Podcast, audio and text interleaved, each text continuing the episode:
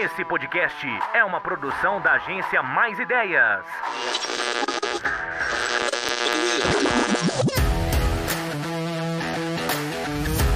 Um podcast para profissionais e empreendedores que querem aprender tudo sobre o mundo do marketing.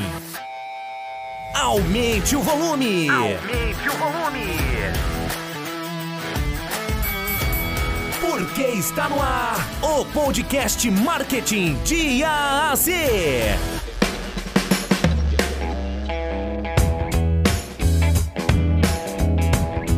Seja muito bem-vindo, seja muito bem-vinda ao nosso podcast Marketing de A a Z. Meu nome é Bruno Godoy e hoje a gente vai falar sobre metas smart. O que, que é isso?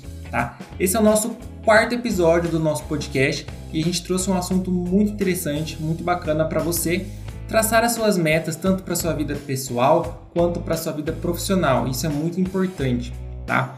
Então vamos lá, o que são as metas SMART? Tá? As metas SMART elas são um método, né? Um método de definição de metas baseado em cinco fatores. E quais são eles? A sua meta ela precisa ser específica, a sua meta ela precisa ser mensurável, a sua meta ela precisa ser alcançável, a sua meta ela precisa ser relevante e ela precisa ser temporal. Eu vou passar todos esses, esses fatores que influenciam na criação da sua meta em um exemplo super prático. Mas antes a gente vai falar qual que é a importância de você traçar metas utilizando o método de metas SMART. Primeira coisa é que você vai alcançar algo desejado de forma mais objetiva, né? Você vai atrás de alguma coisa que você está buscando de uma forma muito mais objetiva.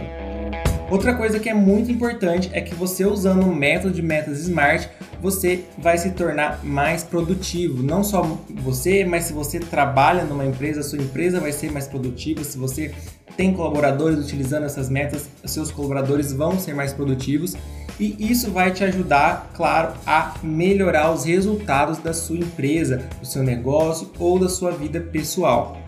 E aí, como que a gente define então uma meta smart, tá?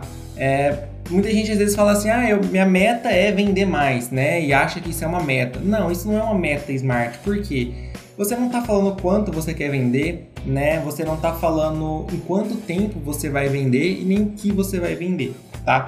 Então vamos lá. É, a nossa meta então é para ser específica, mensurável, alcançável, relevante e temporal.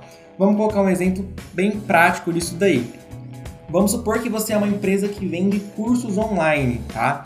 E aí você quer é, utilizar essa metodologia de metas smart para montar a meta do seu negócio. Então vamos começar. É, então, por exemplo, a meta smart para esse negócio seria: é, eu quero vender né, 10 cursos online de marketing digital uh, no período de, de três meses, tá? Então, isso já é mais objetivo, porque a nossa meta é específica, tá? A gente está falando que eu quero vender 10 cursos de marketing digital, tá? Ela é mensurável, porque eu estou colocando uma quantidade ali para me mensurar aquilo ali.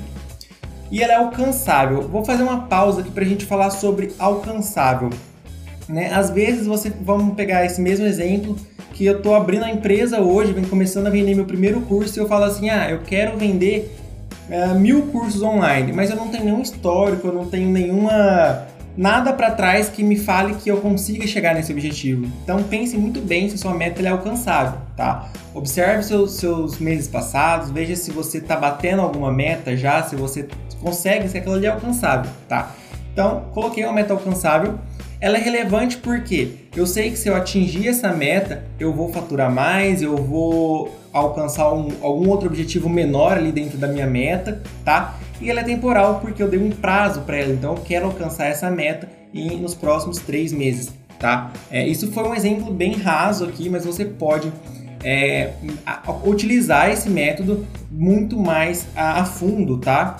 Então pensa muito bem, utilize esse método de definição de metas que é muito importante, vai te ajudar na sua vida pessoal, na sua vida profissional e vai te trazer muito mais resultado, tá? Então utilize as metas SMART uh, eh, para definição das suas metas.